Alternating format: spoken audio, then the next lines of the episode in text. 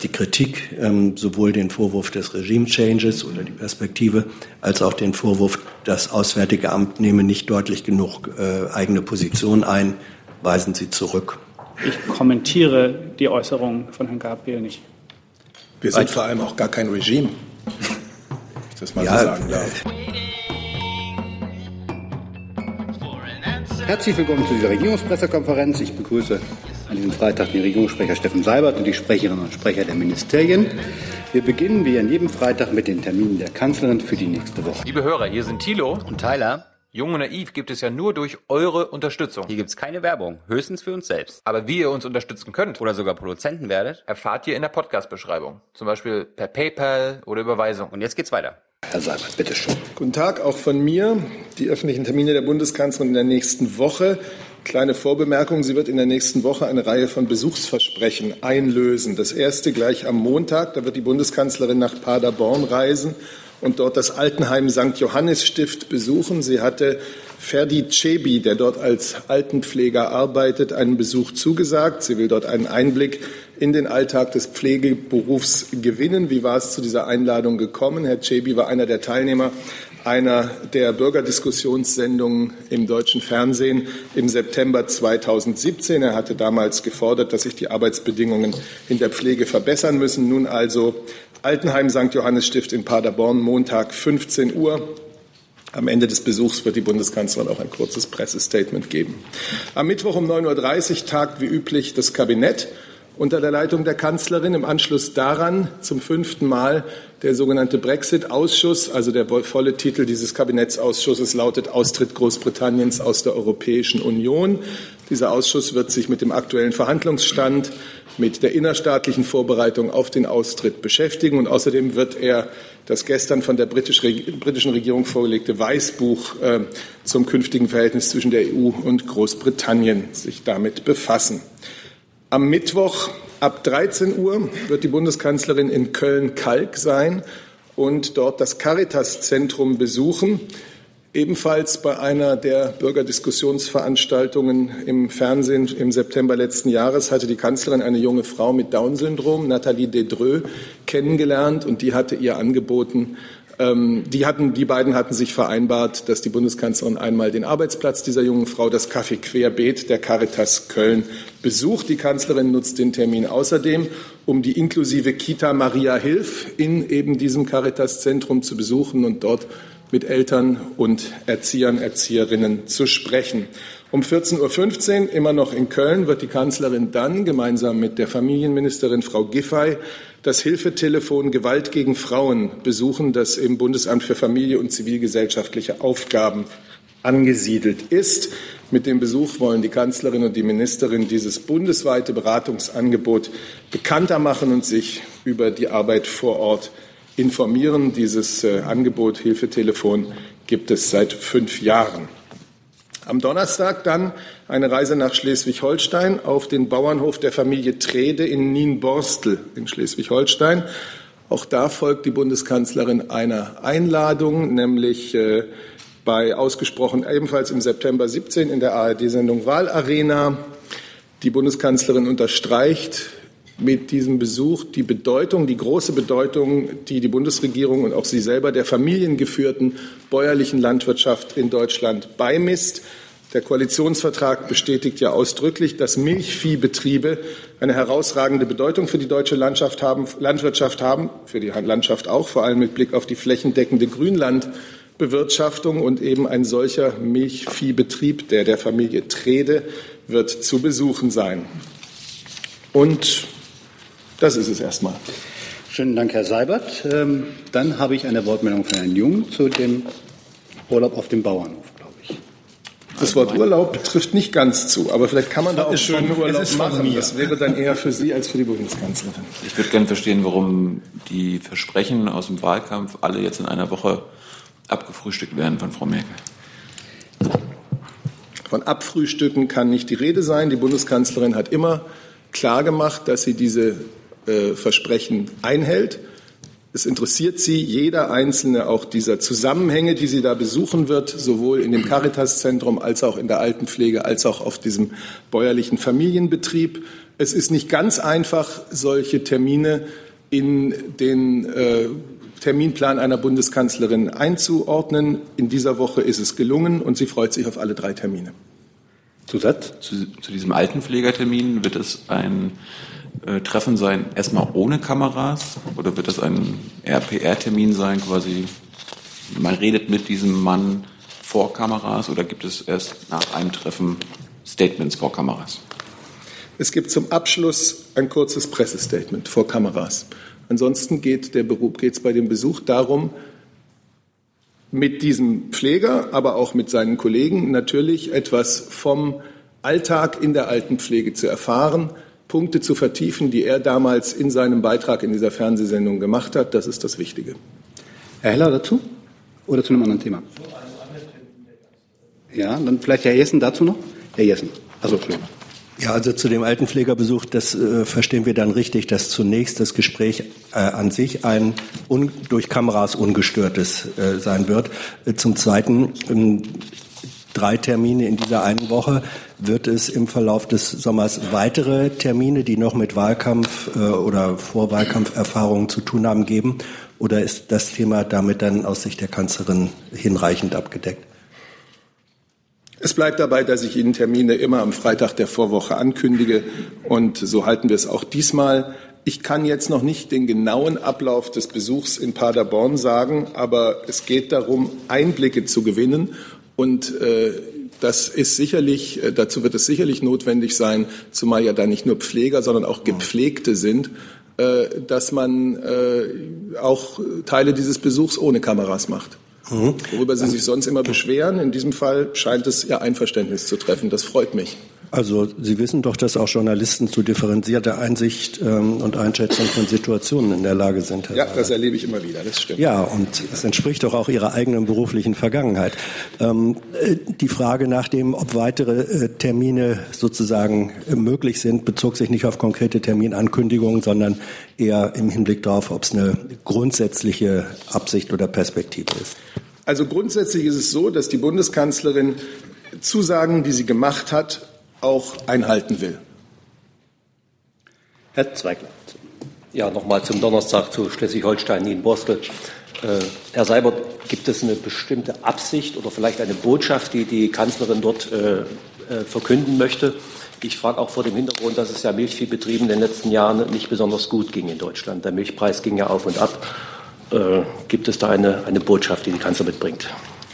Na gut, das war ja genau der Punkt, den die Vertreterin der Familie Trede ähm, in dieser Fernsehsendung gemacht hatte, hinzuweisen auf die sehr schwierigen Bedingungen, die die Milchbauern in Deutschland in den vergangenen Zeiten hatten.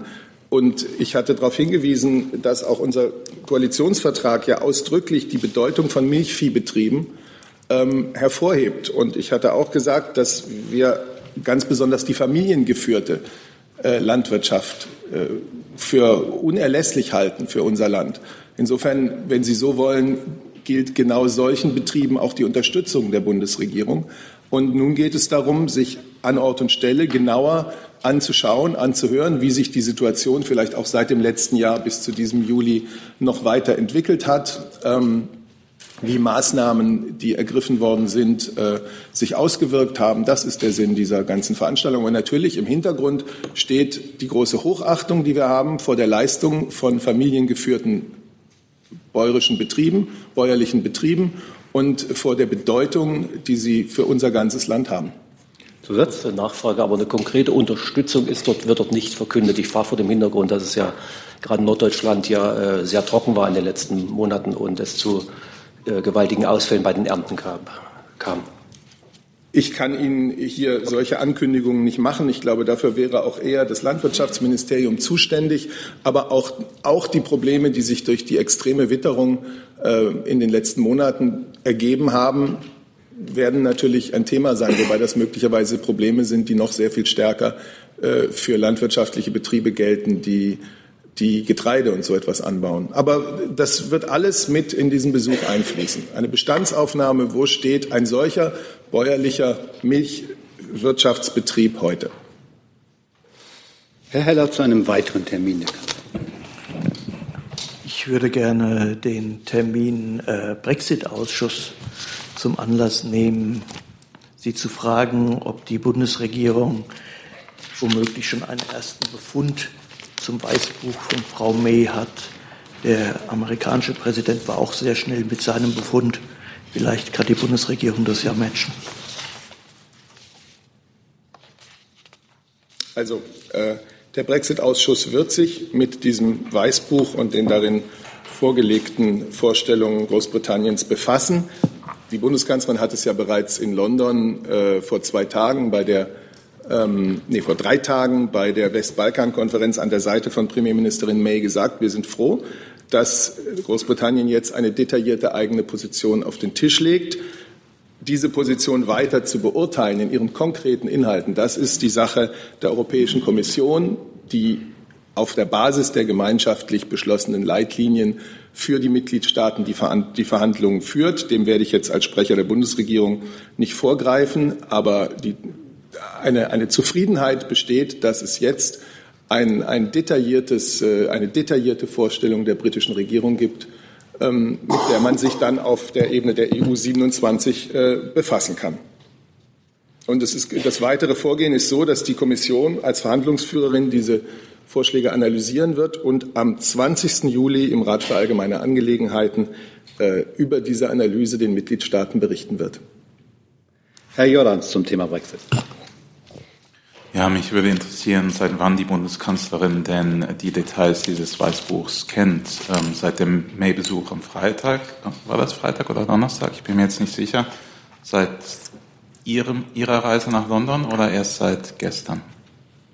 Ja, die Reise der Bundeskanzlerin nach London in dieser Woche diente ja dem Westbalkan-Gipfel. Da gab es auch kein weiteres bilaterales Treffen mit der Premierministerin. Da wurde über Angelegenheiten des westlichen Balkans gesprochen. Aber die Premierministerin war in der Woche davor, den Tag weiß ich jetzt auch nicht mehr genau, ja hier in Berlin. Und natürlich war, äh, war der Brexit das Thema, das wesentliche beherrschende Thema dieser, ähm, dieser Unterredung. Nachfrage dazu. Hat denn äh, die Premierministerin äh, die wesentlichen Punkte dieses ähm, noch zu verkündenden Weißbuchs ähm, damals mit der Bundeskanzlerin besprochen? Ich kann über vertrauliche Gespräche hier keine Auskunft geben. Das tue ich ja auch sonst nicht. Der Brexit und äh, das Vorgehen der britischen Regierung insgesamt war das Thema. Und äh, schon damals äh, war klar, dass dieses Weißbuch bald erscheinen würde. Und das wiederum äh, begrüßen wir. Herr Jung dazu. Sie zurück. Herr Jessen.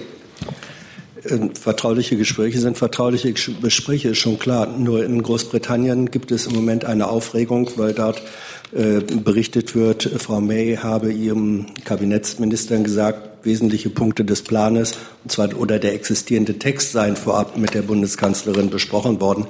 Ähm, können Sie etwas sagen, ob diese Aufregung einen wahren Kern hat? Es bleibt dabei, das Thema des Besuchs der, Bundes, der, der Premierministerin bei der Bundeskanzlerin war, und das kann ja niemanden äh, überraschen, im Wesentlichen der Brexit äh, und die viele Arbeit, die bis zum Oktober, wenn eine Einigung erzielt sein soll, noch zu leisten ist. Und über Details eines Gesprächs kann ich hier keine Auskunft geben.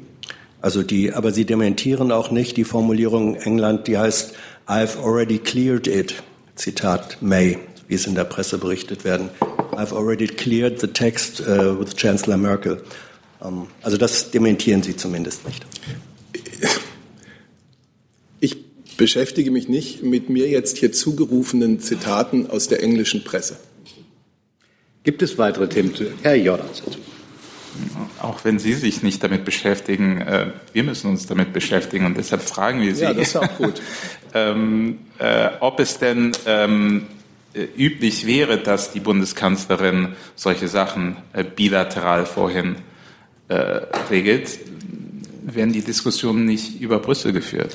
Genau, und ich weiß gar nicht, wie oft ich darüber noch, äh, darauf noch hinweisen soll. Das haben wir hier doch nun wirklich nahezu seit dem Referendum getan. Verhandlungsführer für die Europäische Union, für die EU 27 ist Herr Barnier von der Europäischen Kommission. Man hat sich im Europäischen Rat auf Verhandlungsleitlinien geeinigt. Er berichtet regelmäßig äh, den Mitgliedstaaten zurück die Beurteilung und Analyse dieses Weißbuchs ist zuvörderst Sache äh, der Europäischen Kommission und auch die wird, wie ich es gerade gesagt habe, im Rat für allgemeine Angelegenheiten am 20. Juli den Mitgliedstaaten berichten. Das war immer so. Das heißt, Sie können ausschließen, dass die Bundeskanzlerin ihren Segen gegeben hat letzte Woche. Das war doch gar nicht der, es wäre ja gar nicht der Moment dafür gewesen, weil ja die entscheidende Kabinettssitzung äh, in Checkers, die die Premierministerin äh, durchgeführt hat, überhaupt noch bevorstand. Herr Jung, dazu? Der Punkt ist ja, sie wollte ein grünes Licht von Frau Merkel haben, bevor sie im Kabinett das vorstellt, Herr Seibert. Das wissen Sie ja. Ja, aber vor allem weiß ich, dass es die Sache der Europäischen Union ist und des Verhandlungsführers Barnier in Stellvertretung der 27 EU-Mitgliedstaaten, äh, einen solchen Vorschlag, ein solches Weißbuch zu analysieren und daraufhin eine Antwort zu entwerfen, die natürlich auch wieder mit den Mitgliedstaaten besprochen wird. Und genau das ist das Verfahren, nichts anderes. Und äh, daran halten sich alle. Frau May hat auch andere Besuche in Europa gemacht. Äh, das ist auch normal. Hatte Frau Merkel mit Herrn Barnier, nachdem Frau May in Berlin war, Kontakt, bilaterale Gespräche, Gespräche anderer Art?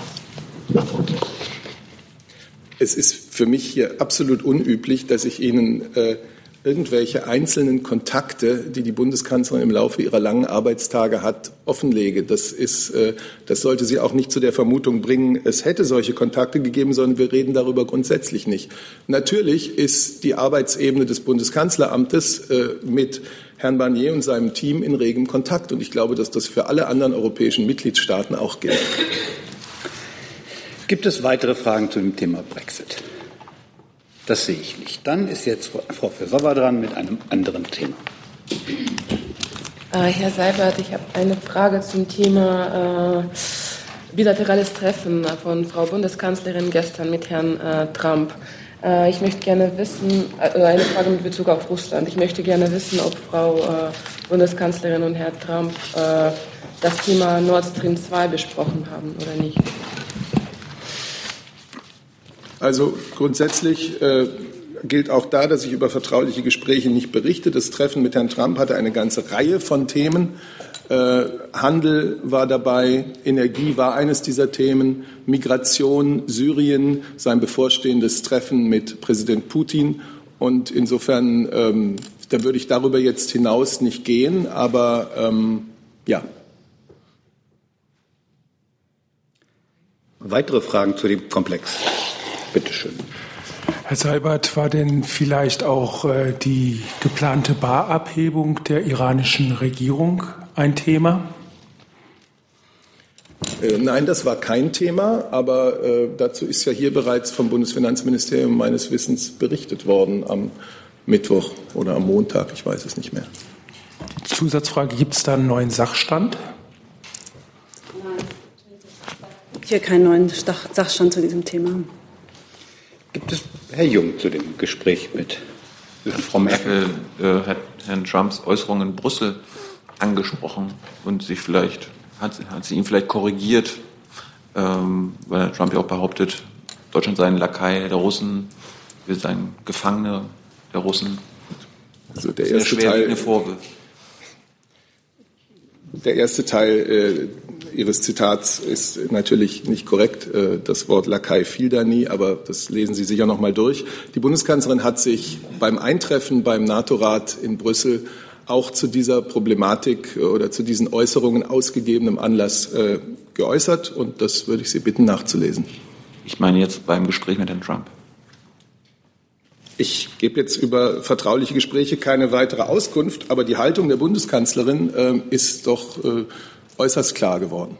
Ja, meine, die Öffentlichkeit interessiert ja, ob Frau Merkel das Herrn Trump auch persönlich sagt und nicht, dass das über die Presse immer geht. Alles, was notwendig ist, gesagt zu werden, wird gesagt. Gibt es weitere Fragen zu dem Gespräch zwischen Frau Merkel und Herrn Trump? Professor van Norman. Ich habe auch noch eine äh, Zusatzfrage. Wie hätte dann die Bundesregierung diese Aussage von Herrn Trump bewertet?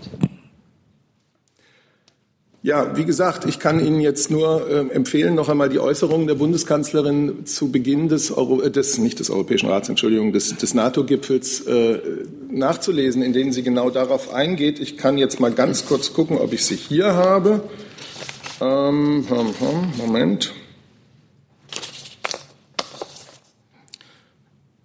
Ich möchte aus gegebenem Anlass hinzufügen, dass ich auch selber erlebt habe, dass ein Teil Deutschlands von der Sowjetunion kontrolliert wurde. Und ich bin sehr froh, dass wir heute in Freiheit vereint sind als die Bundesrepublik Deutschland und dass wir deshalb auch sagen können, dass wir unsere eigenständige Politik machen und eigenständige Entscheidungen fällen. Und das ist sehr gut, gerade für die Menschen in den neuen Bundesländern. Wie gesagt, alles nachzulesen. Gibt es weitere Fragen zu diesem Gespräch zwischen den beiden. Das sehe ich nicht. Dann ist Herr Heller mit einem neuen Thema dran. Ähm, ich möchte die Bundesregierung gerne fragen, beziehungsweise Sie, Herrn Seibert. Ähm, es gibt verstörende ähm, Videos, die über das Internet laufen, die den EU-Kommissionspräsidenten zum Gegenstand haben. In Brüssel ist die Rede von gesundheitlichen Problemen äh, bei Herrn äh, Juncker mit Blick auf die Gespräche die Herr Juncker ja in wenigen Wochen, also zwei Wochen, glaube ich, in USA zu führen hat über Handel, hat die Bundesregierung volles Zutrauen in die Leistungsfähigkeit von Herrn Juncker, dass er diese Gespräche im Interesse Europas mit aller Kraft führen kann? Herr Heller, ich finde es ehrlich gesagt sehr ungewöhnlich, dass Sie mir eine Frage nach dem Gesundheitszustand des Kommissionspräsidenten stellen. Ich finde, diese Frage gehört, wenn überhaupt, dann in Brüssel gestellt und das Vertrauen der Bundesregierung in den Kommissionspräsidenten ist sehr hoch. Gibt es weitere Fragen zu dem Komplex? Das sehe ich nicht. Dann ist Herr Lose dran. Herr Lose sitzt da hinten. Ähm, Frau Korf, heute Morgen wurde der ehemalige Bin Laden-Leibwächter Sami A. nach Tunesien abgeschoben. Und wenige Stunden später hat ein, das äh, Gericht, bei dem er gegen diese Abschiebung geklagt hatte, verkündet, dass diese Abschiebung rechtswidrig ist. Können Sie uns die Rechtsgrundlage dieser Abschiebung nennen? Und zweitens, äh, inwieweit war das Bundesinnenministerium, der Bundesinnenminister in diesem Fall, äh, zu dem er sich ja öffentlich in jüngster Vergangenheit geäußert hat, involviert? Ähm, vielen Dank für die Frage. Ja, ich kann bestätigen, ähm, dass äh, Sami A. heute Morgen nach Tunesien zurückgeführt wurde und den tunesischen Behörden übergeben wurde. Ähm, für die alle weiteren Fragen, das wird Sie nicht überraschen ähm, und auch nicht befriedigen, muss ich allerdings an das Land Nordrhein-Westfalen verweisen, weil die ähm, ausländerrechtliche Maßnahme der Abschiebung, sprich auch Rechtsgrundlage ähm, und so weiter, ähm, tatsächlich äh, in Zuständigkeit des Landes sind ähm, und ich dazu nicht Stellung nehmen kann. Inwieweit ist es allerdings natürlich richtig, dass die, der, der, der Fall ähm, Samia ähm, vom Bundesministerium des Innern ähm, in Zusammenarbeit mit den nordrhein-westfälischen Behörden ähm, also äh, dass das BMI und äh, die nordrhein-westfälischen Behörden unterstützt hat, ähm, auch auf deren Bitte. Ähm, dazu gehören natürlich Fragen, ähm, für die wir klassischerweise, wie Sie wissen, zuständig sind, Passersatzbeschaffung und die Durchführung der Rückführung als solche. Aber die ausländerrechtliche Entscheidung, ob jemand zu welchem Zeitpunkt zurückgeführt werden kann, liegt beim Land. Zusatz? Zusatz.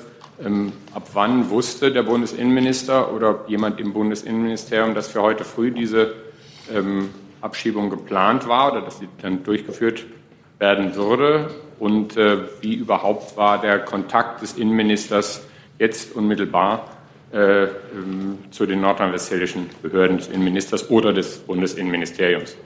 Da kann ich Ihnen ähm, nicht im Einzelnen sozusagen die Kontakte, zu welchem Zeitpunkt wer wen informiert hat. Ähm, das ist nun äh, sozusagen Gegenstand äh, der behördeninternen Kommunikation zwischen äh, dem BMI und NRW. Ähm, das kann ich Ihnen jetzt im Einzelnen nicht aufschlüssen.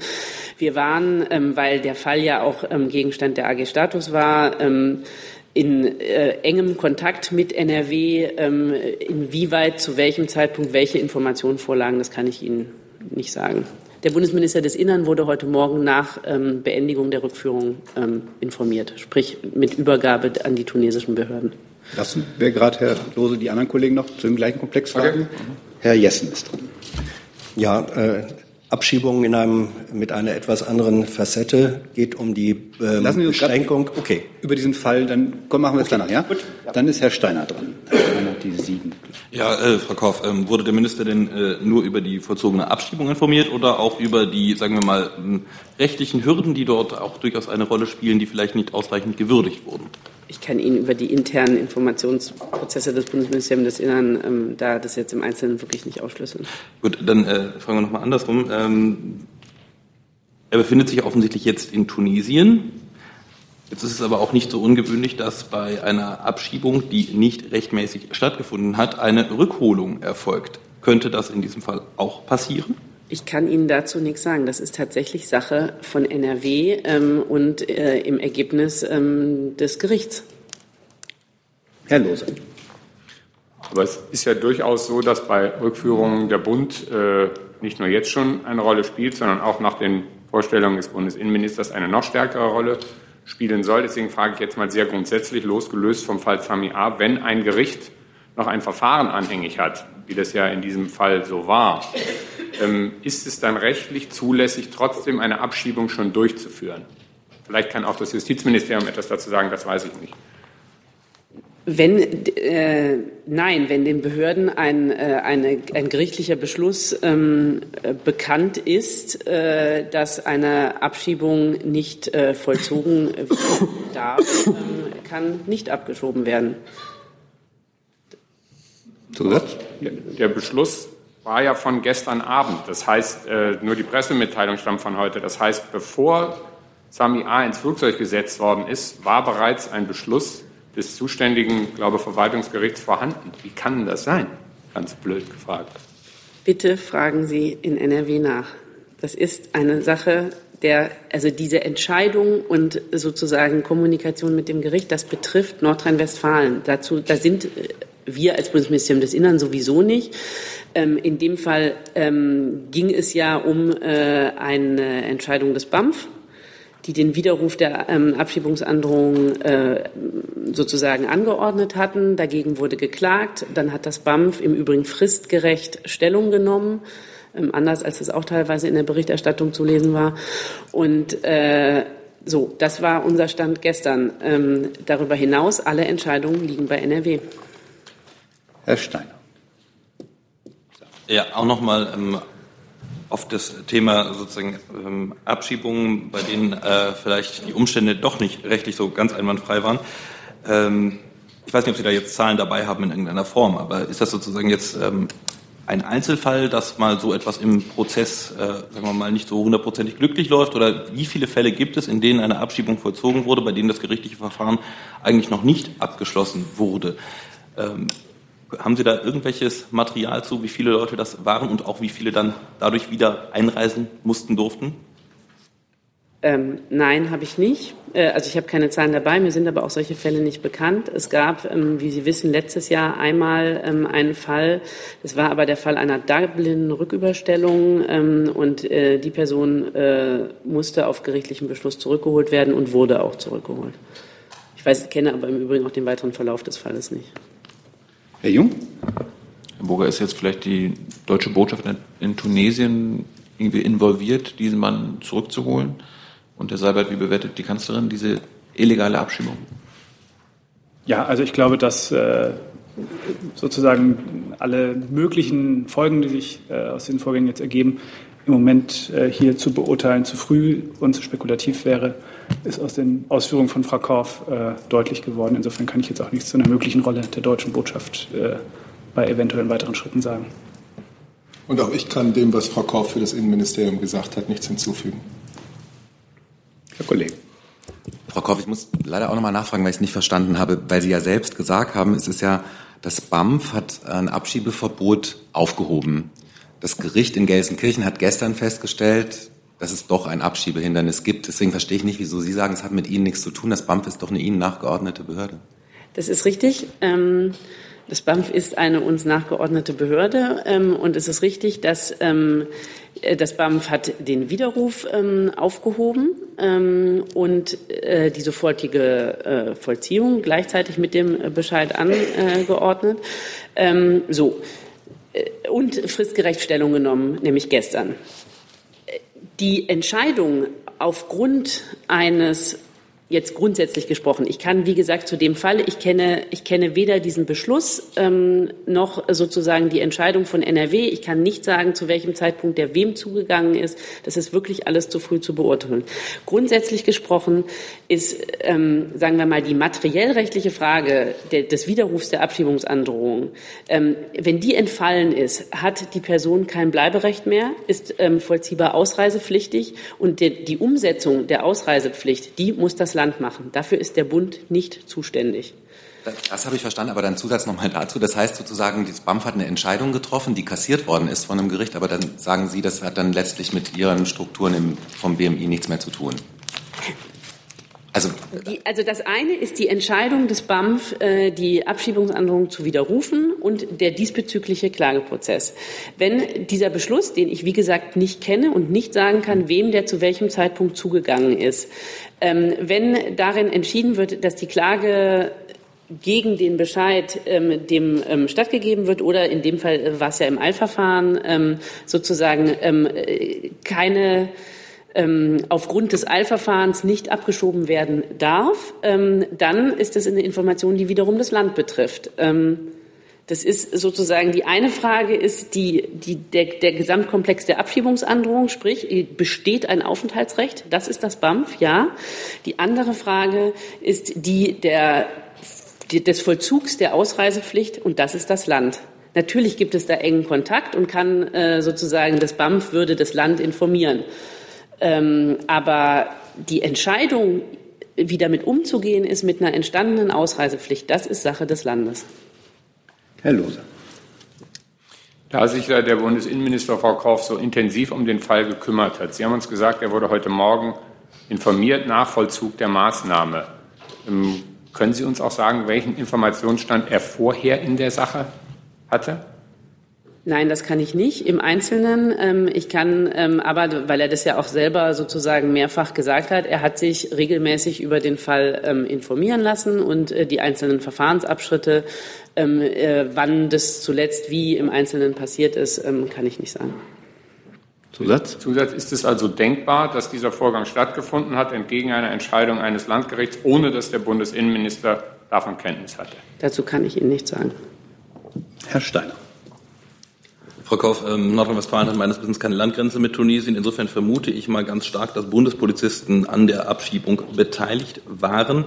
Ähm, können Sie das erstens bestätigen und zweitens, wo es doch auch so hochgehängt war als Fall und auch von so enormer Wichtigkeit, frage ich dann doch lieber mal nach, ob Herr Roman persönlich zugegen war. Ich kann Ihnen nicht sagen, ob Herr Roman zugegen war. Ich habe diese Frage tatsächlich auch heute Morgen nicht gestellt. Ähm, ich gebe zu, sie hätte ich tun können. Ähm, ich weiß es nicht. Ja, ich kann bestätigen, die Bundespolizei war beteiligt, ähm, äh, wie das äh, üblicherweise bei Abschiebungen der Fall ist, weil sie eben ähm, in Amtshilfe das Land unterstützen bei der Durchführung ähm, der Abschiebung. Die werden äh, also regelmäßig, ich weiß jetzt nicht, ob das in dem Fall der Fall war, aber vom Land ähm, sozusagen an einer Maschine übergeben ähm, und dann wird die Ausreise durch die Bundespolizei vollzogen, wie das üblich ist bei ähm, solchen Maßnahmen. Ähm, und ich sage es auch nochmal, ähm, grundsätzlich gab es in diesem Fall, ähm, weil eben die, ähm, äh, es dem Bundesminister des Innern, ähm, aber auch grundsätzlich ähm, von Bedeutung war, ähm, wie generell die Rückführung von Gefährdern eine große Bedeutung hat, eine enge Zusammenarbeit zwischen Land und Bund und die auch grundsätzlich sehr erfolgreich läuft, nämlich in, in der engen Abstimmung, ähm, wie bei vielen vollzogenen ähm, Abschiebungen von Gefährdern in der Vergangenheit auch. Insofern, ja, es gab zu jedem Zeitpunkt einen engen Austausch. Ähm, wie der im Einzelnen, wie gesagt, in den letzten 24 Stunden aussah, kann ich nicht sagen. Herr Lohn. Herr Burger, vielleicht doch nochmal, Sie haben gesagt, es sei zu früh, etwas zu bewerten. Können Sie uns denn sagen, ob der Fall ähm, im Auswärtigen Amt oder sogar in der deutschen Botschaft in Tunesien ähm, Gegenstand von Gesprächen und Beratungen war. Ob es jetzt vielleicht der Fall ist, ob Sie sich darüber beugen und sagen, wir müssen zu einer Bewertung kommen? Also ganz grundsätzlich leistet das Auswärtige Amt und leisten die deutschen Auslandsvertretungen bei Rückführen, Rückführungen ähm, auf Bitten der Innenbehörden Amtshilfe. Äh, das nimmt unterschiedliche Formen an. Es gibt da kein wirkliches, wirklich einheitliches, äh, wirklich einheitlichen Umfang dieser Amtshilfe, weil auch einfach die Gegebenheiten in jedem Land anders sind. Ähm, wie das jetzt in diesem konkreten Fall, ob es da eine Beteiligung gab, kann ich Ihnen ehrlich gesagt aus dem Stegreif jetzt nicht sagen. Müsste ich nachreichen. Zusatz? Zusatz, ganz, ganz äh, Wissensfrage, was würde äh, passieren? Das wäre die Aufgabe des Auswärtigen Amtes. Sollte sich herausstellen, dass diese Rückführung ähm, rechtlich nicht gedeckt war? Also wenn es ein Amtshilfeersuchen einer zuständigen deutschen Innenbehörde gibt, ähm, in irgendeiner Form im Ausland tätig zu werden, äh, dann bemüht sich natürlich das Auswärtige Amt mit seinen Auslandsvertretungen grundsätzlich, diesem Amtshilfeersuchen äh, nachzukommen. Aber was Gegenstand des Ersuchens sein könnte, das ist natürlich in der Zuständigkeit der, dieser Innenbehörden. Herr Jung. Frau Korf, einfach nur, nur mal die Bitte, ob Sie herausfinden können, vielleicht schnellstens, ob Herr Roman beteiligt war. Gibt es weitere Fragen zu der Abschiebung von Samina? Das sehe ich nicht. Dann habe ich jetzt Herrn Jorlands hier draufstehen mit einem anderen Thema. Wir waren aber Achso, Entschuldigung, Herr Jessen, das hatte ich gestimmt. Herr Jessen wollte noch eine grundsätzliche Frage stellen. Ja, äh, zur Abschiebung bzw. Aufhebung der Einschränkung bei Abschiebungen nach Afghanistan. Da gab es ja eine Nachreichung über die BPK, über den Ablauf. Da hieß es, dass am 6.6. im Kabinett das Auswärtige Amt und das BMI auf der Grundlage einer neuen Sicherheitsbewertung ähm, durch das Auswärtige Amt vor allem die wiedergegebene Funktionsfähigkeit der deutschen Botschaft in Kabul ähm, erklärt hätten, dass äh, keine Notwendigkeit mehr für die Einschränkungen oder Beschränkungen vorliegen. Meine Frage ist, und die geht direkt an Herrn Burger, entspricht diese Darstellung den Tatsachen? Hat also der Außenminister sozusagen proaktiv erklärt, er sehe keine Notwendigkeit mehr äh, für die Aufrechterhaltung der Beschränkungen? Äh, ich kenne die Darstellung nicht, aber ich werde jetzt hier auch nicht aus den Verlauf von ähm, Kabinettssitzungen zitieren. Das war aber mit Verlaub eine offizielle Mitteilung, die uns gemacht wurde äh, als Bundespressekonferenz. Vielleicht können Sie das nochmal äh, nachprüfen. Es wurde dort gegeben als Sachstand des Ablaufs in äh, der Kabinettssitzung. Das ist von daher sozusagen öffentlicher Vorgang und ich würde Sie einfach bitten, dass Sie uns nochmal mitteilen, ob tatsächlich der Außenminister, so wie diese Darstellung nahelegt, von sich aus gesagt hat und erklärt hat, es gäbe wegen der Funktionsfähigkeit der Botschaft in Kabul keine Notwendigkeit mehr für die Aufrechterhaltung der Beschränkungen. Also ich werde, glaube ich, äh, über das hinaus, was da veröffentlicht, äh, mitgeteilt wurde, keine äh, Angaben über den Verlauf von Gesprächen im Kabinett machen. Richtig ist, das Auswärtige Amt hat ähm, den Asyllagebericht zu Afghanistan vorgelegt.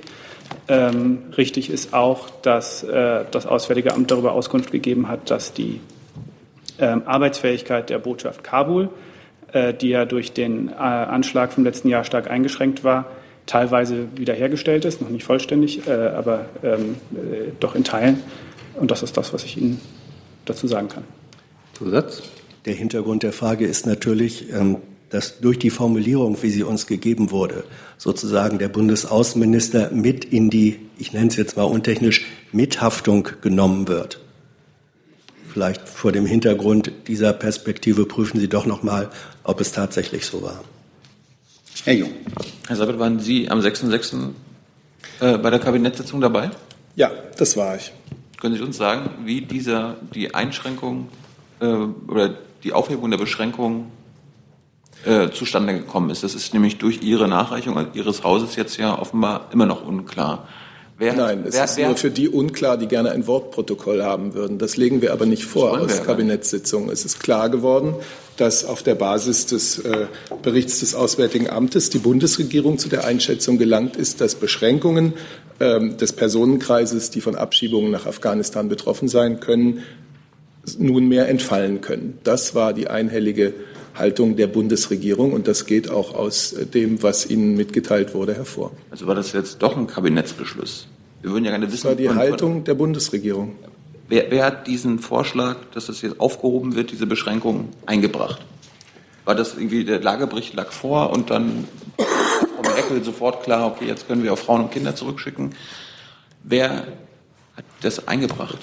Ich gebe über den Verlauf von Kabinettssitzungen hier keinen weiteren Auskunft, aber Sie wissen, dass das Auswärtige Amt einen neuen Bericht vorgelegt hat. Und der wurde natürlich äh, im gesamten Kabinett zum Anlass genommen, um dann äh, äh, zu dieser Einschätzung zu kommen. Das ist eine Entscheidung des, äh, oder eine, eine Haltung, die die gesamte Bundesregierung einnimmt. Gibt es weitere Fragen zu dem Komplex? Das sehe ich nicht. Zu dem anderen, ja? Zu was anderem? Dann ist jetzt der Jordans erstmal dran. Ja, ich würde noch mal auf den NSU-Komplex zurückkommen. Äh, Sie haben ja Mittwoch ähm, laut Protokoll schon mal das Thema der geschredderten Akten angesprochen, aber es gibt ja auch nicht geschredderte Akten zu dem Fall, die angeblich für 120 Jahre geheim gehalten werden sollen. Hm, ich wollte fragen, passt das zu dem Versprechen der Bundesregierung, ähm, dafür äh, volle Aufklärung zu sorgen? Und wenn nicht, bemüht sich die Bundesregierung bei den betreffenden Behörden um eine kürzere Geheimhaltungsperiode oder sogar eine beschränkte Veröffentlichung der betreffenden Akten? BMI?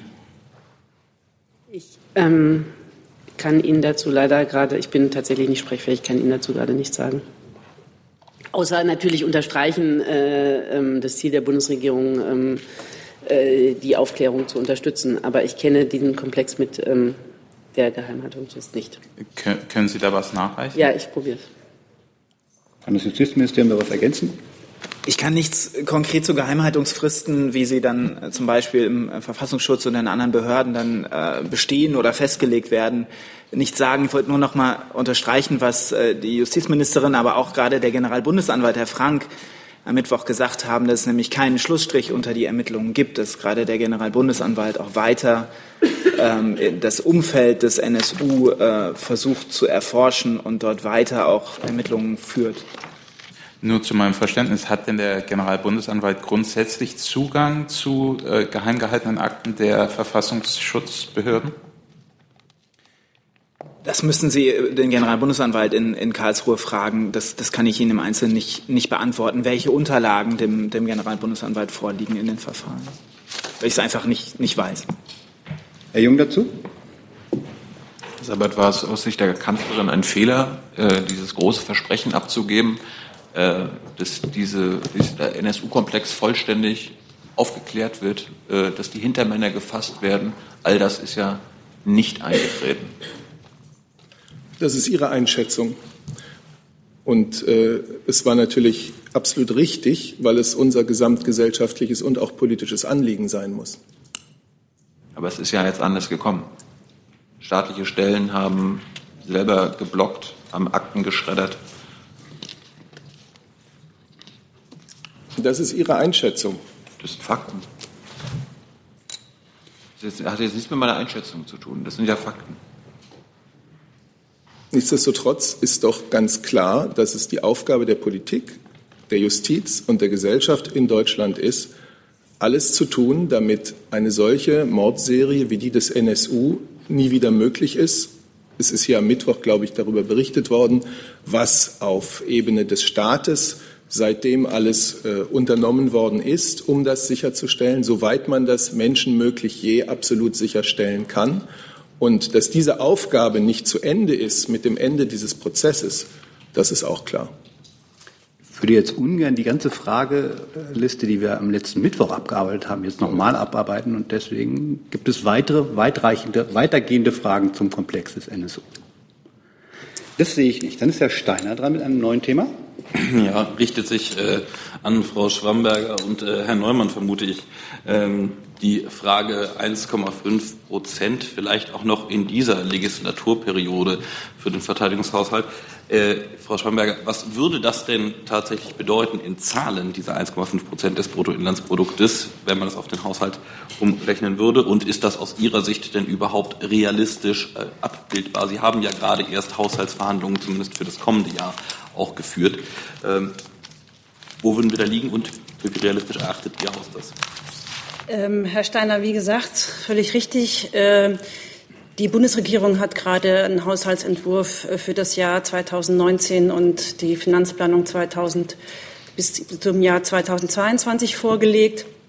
ähm, die einen deutlichen Mittelaufwuchs im Bereich äh, des Verteidigungshaushaltes auch vorsieht, auch entsprechend der Prioritäten im Koalitionsvertrag und der ähm, Vereinbarung und der Verpflichtungen im internationalen Rahmen. Ähm, darüber hinaus hat sich die äh, Bundesregierung verpflichtet, äh, gegenüber den NATO-Partnern ähm, bis zum Jahr 2024 ähm, 1,5 Prozent ähm, NATO-Quote zu erreichen. Ähm, mit Blick auf konkrete äh, Belastungen kann ich Ihnen hier keine spitzen konkreten Zahlen nennen, weil es immer abhängig davon ist, wie weit äh, sozusagen das äh, Bruttoinlandsprodukt sich auch in den jeweiligen Jahren entwickelt. Ich habe keine Ergänzung. Dann habe ich noch mal eine Nachfrage an Sie, Herr Neumann. Ähm, wenn ich die Ministerin gestern richtig verstanden habe bei den Tagesthemen, dann hat sie ja durchaus einen Plan und äh, hat über diesen Plan ja unter anderem auch mit dem Finanzministerium verhandelt. Mir schien es ein bisschen so, als ob sie mit dem, was derzeit geplant ist, eher zufrieden ist, denn das entspricht auch ihren Plänen. Äh, habe ich da irgendwas falsch verstanden? Hätte die Ministerin gerne äh, über die bereits zugesagten Mittel hinaus auch kurzfristig mehr Geld oder ist sie mit dem bislang Verhandelten soweit zufrieden? Wie Sie wissen, Herr Steiner, wir haben äh, äh, einen Haushalt äh, vorgebracht im Kabinett für nächstes Jahr in einer Höhe von 42,9 Millionen Milliarden Euro. Das ist ein sehr gutes Ergebnis. Äh, und äh, wie gerade Frau Schwamberger gesagt hat, die Zielsetzung politisch vereinbart und auch abgestimmt sind die Verteidigungsausgaben auf 1,5 Prozent des Bruttoinlandsproduktes bis 2024 zu heben. Das war jetzt noch nicht die Antwort auf meine Frage. Die Frage war, ob sie gerne vorher mehr Geld hätte, also ob sie lieber früher bereits diese 1,5 Prozent erreichen wollte. Ich kann noch wiederholen, das ist abgestimmt, die Zielsetzung bis 2024 1,5 Prozent des BIPs zu erreichen. Herr Heller dazu.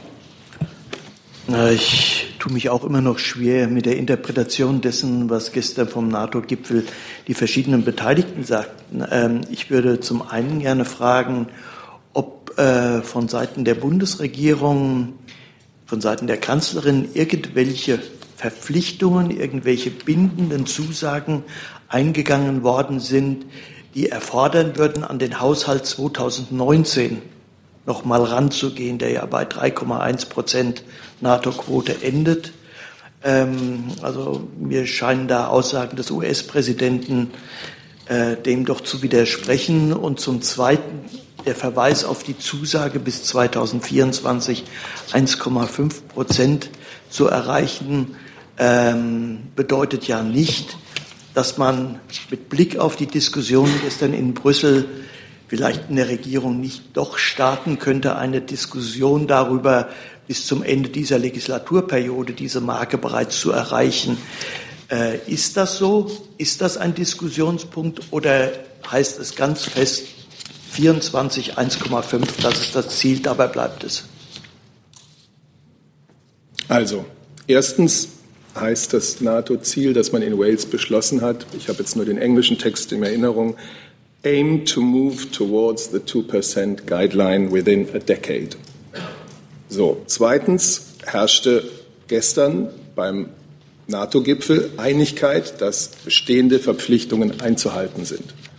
Und drittens hat die Bundeskanzlerin in ihrem Abschluss, Abschlussstatement vor der Presse ähm, ja gesagt, wir haben den NATO-Partnern unsere Absicht gemeldet, bis 2024 die Verteidigungsausgaben auf 1,5 Prozent des BIP zu steigern. In absoluten Zahlen heißt das eine Steigerung von 80 Prozent verglichen mit der Zahl und dem Stand von 2014. Und dann hat sie gesagt, natürlich werden wir beständig überprüfen und uns fragen, was wir gegebenenfalls noch mehr tun können.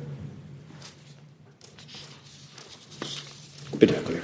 Ich, äh, Entschuldigung, ein Zusatz. Fragen, ob es irgendwelche Zusagen, Versicherungen gegeben hat, die äh, erforderlich machen, an den Haushalt 2019, den für das, den gerade beschlossenen der Regierung noch mal ranzugehen? Ich habe ja gesagt, es herrscht Einigkeit unter den NATO-Partnern, die bestehenden Verpflichtungen äh, umzusetzen, die bestehenden Verpflichtungen einzuhalten. Der Haushalt 2019 geht jetzt in die parlamentarische Beratung. Dem kann ich hier als Sprecher der Regierung ohnehin nicht vorgreifen.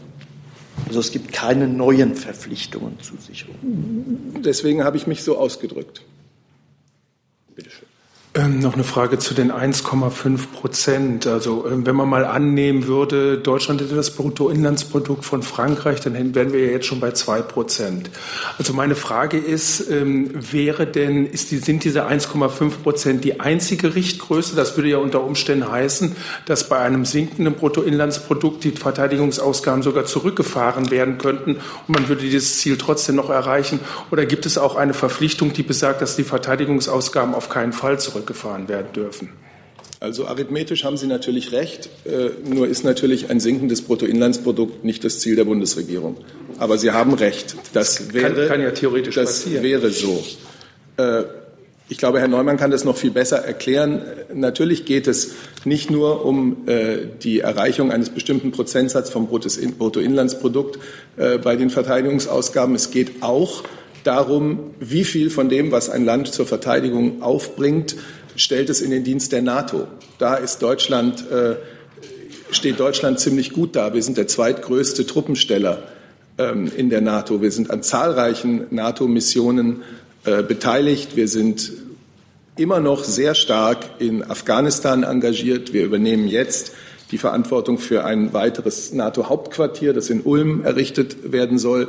Also der Anteil, ich kann es jetzt nicht beziffern, aber der Anteil dessen, was wir für Verteidigung und Sicherheit aufwenden, was, sich in den, was in den Dienst der NATO gestellt wird, ist durchaus sehr hoch. Und ich kann vielleicht noch ergänzen, es geht nicht um das Erfüllen von irgendwelchen Quoten, es geht auch darum, die Bundeswehr zu modernisieren nach einem 25-jährigen Sparkurs. Wir müssen hohle Strukturen auffüllen. Wir müssen unsere Einsatzbereitschaft wieder steigern. Darum geht es. Und es geht äh, darum, die eingeleiteten Trendwenden konsequent fortzusetzen und diese auch finanziell zu unterfüttern. Also, ja, ich will das, wenn ich das ganz ja, Verständnis, habe ich das jetzt richtig verstanden, dass also die Verteidigungsausgaben auf keinen Fall zurückgefahren werden? Egal wie sich das Bruttoinlandsprodukt oder sonstige Richtgrößen entwickeln? Das obliegt der jährlichen Haushaltsaufstellung. Aber ich hatte ja gerade ausgeführt, dass wir mit den 42,9 Milliarden für nächstes Jahr zufrieden sind. Aber dieser Trend muss sich verstetigen, um die Modernisierung der Bundeswehr fortzusetzen. Und dass wir das müssen, dass wir die Notwendigkeit haben, für unsere Truppe eine einsatzgemäße Ausrüstung bereitzustellen und dass uns das mehr Geld als in der Vergangenheit kosten wird, das wissen wir nun wirklich auch nicht erst seit diesem NATO-Gipfel. Wir erleben seit Jahren eine sich weltweit verändernde Sicherheitslage. Ein Element davon ist die Annexion der Krim, ist das russische Vorgehen in der Ostukraine, ist der islamistische Terror, den der IS über die Welt gebracht hat, sind Bedrohungen aus dem Cyberbereich. Das alles wissen wir seit Jahren, dass unsere Anstrengungen, die Sicherheit der Bürger zu gewährleisten, gesteigert werden müssen und dass sie deswegen auch äh, eines höheren finanziellen Einsatzes bedürfen. Ähm, und damit haben wir ja unter Verteidigungsministerin von der Leyen auch längst begonnen. Die Trendwende ist ja auch da ähm, eingeleitet. Also für diese Erkenntnis hätte es keines NATO-Gipfels äh, bedurft. Trotzdem ist es sinnvoll, zusammenzukommen und zu schauen, wie man vorangekommen ist seit dem letzten Treffen. Und da hat ja der, äh, was die Verteidigungsausgaben betrifft, der NATO-Generalsekretär Stoltenberg durchaus eine recht zufriedene Zwischenbilanz gezogen, was nicht heißt, dass nicht noch viel Arbeit zu leisten bleibt. Herr Steiner. Ähm, ja, äh, Herr Neumann, ich habe noch mal eine ganz praktische Frage. Also ähm, diese ganzen Pläne, die jetzt bei Ihnen vorliegen, die Trendwendebeschlüsse und deren Auswirkungen, äh, sind ja das eine. Das andere ist ja sozusagen der reale Zulauf dann von Material, von eben auch Mitarbeitern etc. pp. Das sind ja Sachen, die sind alle mittelfristig. Könnten Sie denn überhaupt zusätzliche Mittel in absehbarer Zeit sinnvoll verwenden oder sind Sie jetzt sozusagen schon am Planungsmaximum angekommen? Denn das ist ja auch, es bringt ja nichts, wenn Sie dann mit Centmünzen durch die Gegend schießen, um das Budget zu verballern. Herr Steiner, wie Sie wissen, unsere Projekte sind über Jahre und auch über Legislaturperioden hinweg angelegt. Insofern haben wir da keine Bedenken. Äh, wir verfolgen das Ziel, weiterhin an dieser Linie zu 1,5 Prozent des BIPs unsere Projekte anzulehnen und die Modernisierung der Bundeswehr diesbezüglich weiterzuführen. Aber Ihre Planungskapazitäten beziehen sich ja bereits auf diese vorgegebenen finanziellen Ziele. Also das, was Sie verhandeln ähm, an Budget, das ist ja das, was Sie auch glauben, ausgeben zu können, naheliegenderweise. Ansonsten könnten Sie es ja nicht begründen, dass Sie das Geld brauchen. In der Tat. Und das heißt, aber darüber hinausgehend, wären Sie überhaupt theoretisch in der Lage, momentan mehr Geld auszugeben, wenn Sie es denn hätten? Diese Frage stellt sich nicht nochmal. Wir, unsere gemeinsame abgestimmte Linie beträgt 1,5 Prozent bis 2024. Und alles andere ist Spekulation. Herr Heller. Ich möchte noch mal zu gestern ähm, klar fragen, gab es gestern ein Ultimatum des amerikanischen Präsidenten, bis zum nächsten Jahr bereits die Verteidigungshaushalte auf die in Richtung 1,5 Prozent auf 1,5 Prozent hochzusetzen? Gab es ein Ultimatum von Trump? Ja, Herr Heller, Sie werden ja verstehen, dass ich ohnehin nicht dafür da bin, zu sagen, was der amerikanische Präsident gesagt hat, geschweige denn, was er in äh, geschlossenen Sitzungen gesagt hat. Die Bundeskanzlerin hat gestern berichtet, dass der amerikanische Präsident das, was seit Monaten diskutiert wird, nämlich äh, das Burden Sharing, die Lastenteilung, dass er das äh, engagiert angesprochen hat und dass er auch äh, seine Erwartung ausgedrückt hat, dass die Lastenteilung sich verändert. Gibt es weitere Fragen zu diesem Komplex? Das sehe ich nicht. Dann machen wir da hinten weiter mit einem nächsten Komplex. Bitte schön. Das ist eine Frage an das Bundesfinanzministerium. Gestern hat der Minister unter Vorbehalt der letzten Tranche an Griechenland über 15 Milliarden zugestimmt. Zuvor muss äh, der, der, Haushaltsausschuss des äh, Bundestages noch mal tagen, weil er der Meinung ist, dass es hier eine Änderung am Gesamtpaket gegeben hat. Der Grund ist, dass ähm, Griechenland sich verpflichtet hatte, ähm, äh, diesen fünf Inseln der Ostägäis, die Flüchtlinge haben, die Hotspots haben, die Mehrwertsteuer nicht auf 24 Prozent anzuheben, sondern bei 17 Prozent zu belassen. Es fehlen 28 Millionen. Wenn ich richtig informiert bin, hat die griechische Seite angeboten, diese 28 Millionen aus dem äh, Verteidigungsetat dann ähm, abzuzweigen. Trotzdem wird das jetzt in den Haushaltsausschuss kommen. Ist das, das heißt, es ist eine Änderung des Gesamtpakets. Aber wenn das Paket jetzt, damit ich das verstehe, gleich bleibt, die Kürzungen, wieso muss man, da muss das nochmal zum Haushaltsausschuss? Ja, also vielen Dank für die Frage. Das kann ich vielleicht so ein bisschen erklären, einsortieren. Ähm, es ist so, dass, äh, wie von Ihnen angesprochen, es ähm, für griechische Inseln Mehrwertsteuerrebatte gab, die die griechische Regierung diesen Inseln äh, eingeräumt hatte. Die griechische Regierung hatte sich im Rahmen des Umsetzungspakets, im Rahmen des Anpassungsprogramms äh, der Hilfen verpflichtet, diese Mehrwertsteuerrabatte Rabatte zu beenden. Äh, die griechische Regierung hat sich nun entschieden, für fünf Inseln, die besonders von der Migrationskrise betroffen sind, äh, die Mehrwertsteuerrabatte erst Ende dieses Jahres und nicht zum 1. Äh, zu beenden. Das ist sozusagen eine, damit ergibt sich eine Änderung des bereits an den Bundestag übermittelten Umsetzungsberichts zum Stand der, des Anpassungsprogramms, sprich inwieweit Griechenland die vorgegebenen Anpassungsmaßnahmen erfüllt hat, weil es sozusagen eine Änderung ist in diesem einen Punkt und nicht des ganzen Paketes, äh, wird sozusagen der Haushaltsausschuss nochmal mit einer, mit einer Änderung des Umsetzungsberichts konfrontiert und kann auch dazu Stellung nehmen. So sehen das die Verfahren vor. Und erst nach einer solchen Stellungnahme ist sozusagen eine Zustimmung in diesem äh, ESM-Gremium, was der letzten Tranche, was über die Freigabe der letzten Tranche entscheidet, möglich. Kann ich eine Nachfrage stellen? Bitte? Ja, also wenn ich das jetzt richtig begreife, wie Sie da sagen, das jetzt war jetzt keine pädagogische Maßnahme des Bundesfinanzministers, sondern eher eine formale Angelegenheit. Das äh, entspricht den vorgegebenen, äh, der vorgegebenen äh, Beteiligung des Bundestags im Rahmen dieses, dieses Komplexes. Und selbstverständlich äh, wird von Seiten der Bundesregierung werden die Beteiligungsinformationsrechte des Bundestages vollumfänglich gewahrt, so wie es üblich und richtig ist. Eine letzte Nachfrage. Ja, eine letzte. Das heißt also, der Bundesfinanzminister, also Ihr Ministerium, wird dem Haushaltsausschuss empfehlen, dem äh, dem zuzustimmen. Wir geben diesbezüglich keine Empfehlungen ab. Der Haushaltsausschuss nimmt dazu dann Stellung. Und nach dieser Stellungnahme kann das Bundesfinanzministerium und der Bundesfinanzministerium Minister eine, eine, eine Entscheidung in diesem, in diesem Board of Governors treffen.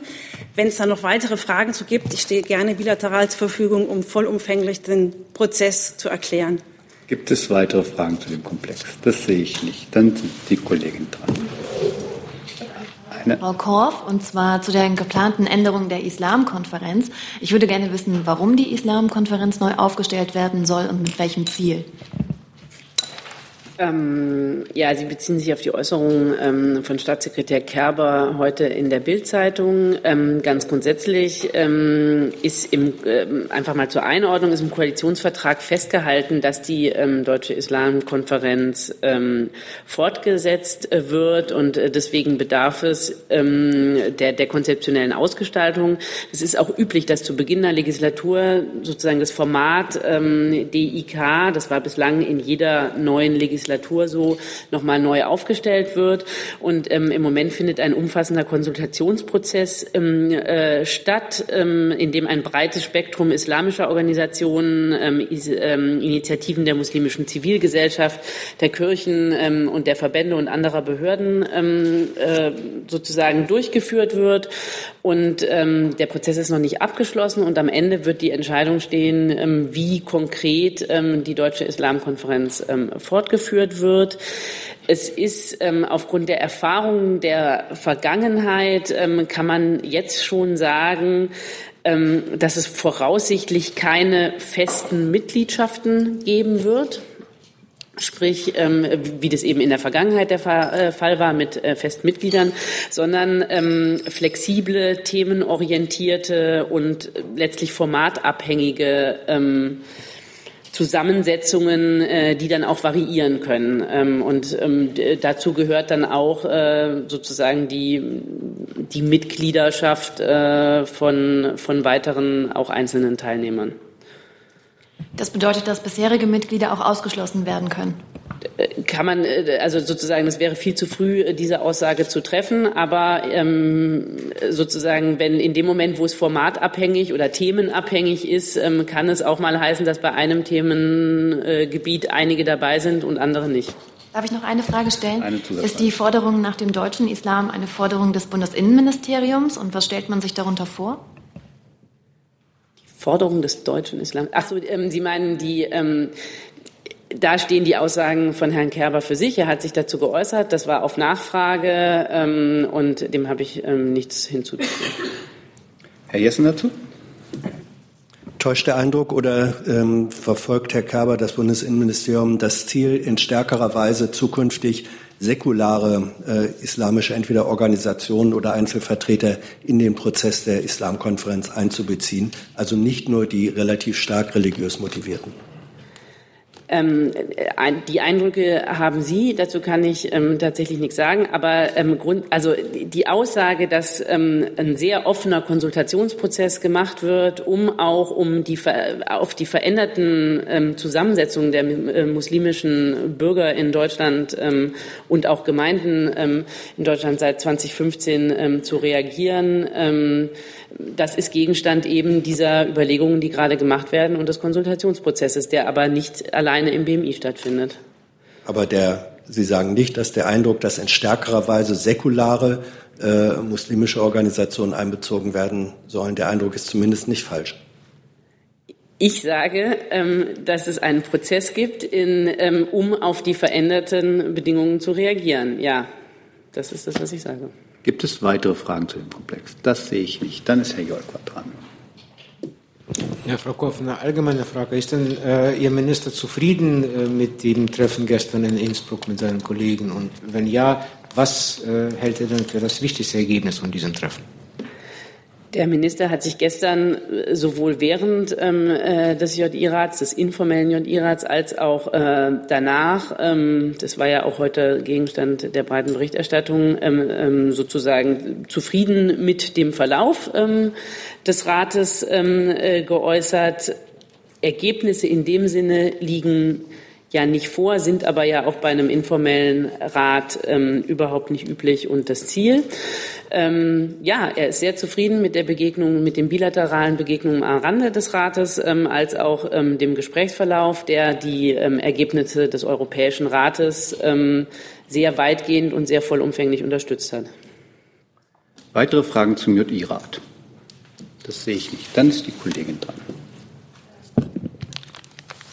Ich glaube, das Thema ist äh, Migranten jetzt. Also, äh, Frau Koch, eine Frage. Ähm, Seehofer ist zufrieden, aber gestern Salvini hat zum Beispiel Nein gesagt, als er gefragt hat, ob Italien die Immigranten zurücknehmen äh, wird äh, aus, den, äh, aus Deutschland. Also warum ist er so zufrieden? Er ähm im Nachgang des bilateralen Gesprächs mit Italien ähm, haben sich beide Minister ähm, äh, geäußert. Ähm, es wurden weitere Gespräche auf Arbeitsebene vereinbart, ähm, dass vorab, äh, sozusagen vor Abschluss der Gespräche, weder über die Gespräche zwischen den Ministern noch, noch zu führende Gespräche auf Arbeitsebene, da keine abschließende Bewertung vorgenommen werden kann, ähm, ist völlig klar. Ja, auch Salvini war sehr zufrieden. Aber am Ende, ähm, was nicht klar ist, dass die Positionen unterschiedlich sind.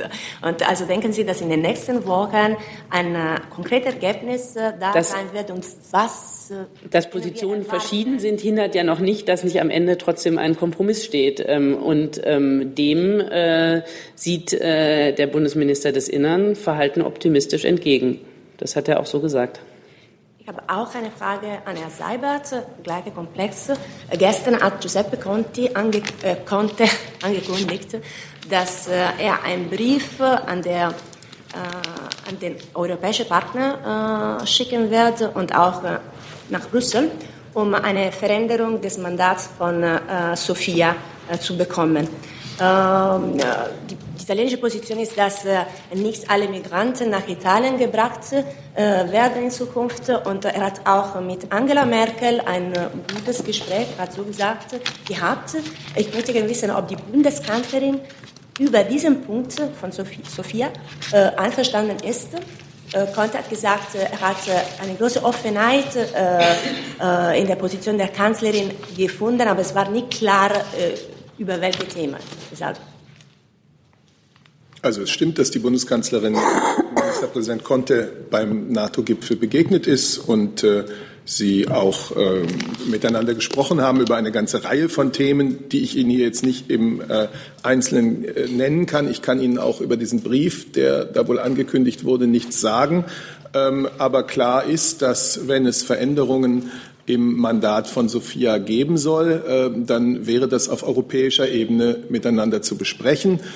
Wir betrachten diese Mission Sophia, die ja auch den Sinn hat, die libysche Küstenwache auszubilden und in den Stand versetzt, zu versetzen, ähm, nach allgemeinen völkerrechtlichen Regeln äh, den Schutz der libyschen äh, Küste äh, selber zu übernehmen. Ähm, wir betrachten das als eine sehr sinnvolle Mission und dass im Rahmen dieser Mission auch unzählige Leben gerettet wurden, ist ebenso wichtig. Also ich kann nur sagen, wenn es da Veränderungen geben soll, dann ist das auf europäischer Ebene miteinander zu besprechen. Ja, aber sicher, Berlin hat eine Position. Also wie sieht die Bundeskanzlerin diese äh, präzise äh, Frage äh, der italienischen Regierung? Also sollen in Zukunft die Flüchtlinge äh, auch irgendwo anders gebracht werden oder immer noch nur nach Italien?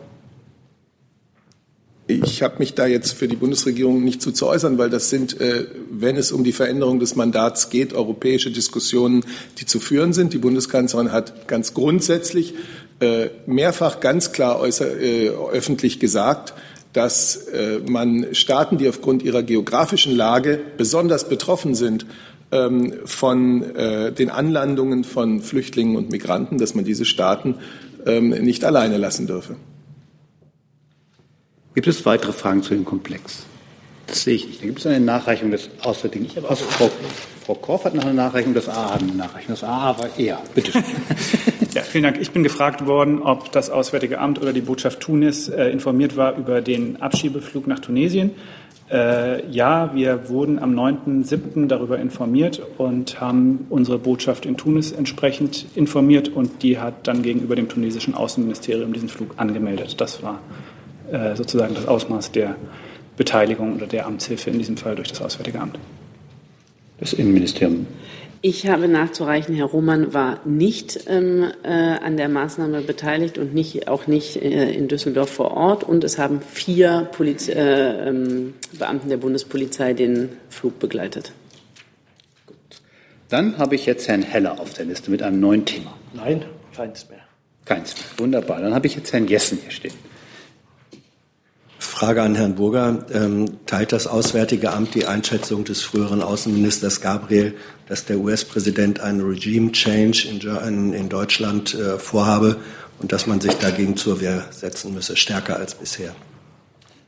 Also die Äußerungen von Herrn Gabriel äh, habe ich hier nicht zu kommentieren. Ähm, der Außenminister hat sich äh, vorgestern am Rande des NATO-Gipfels ähm, selbst äh, geäußert. Er hat gesagt, äh, wir sind keine Gefangenen weder Russlands noch der USA.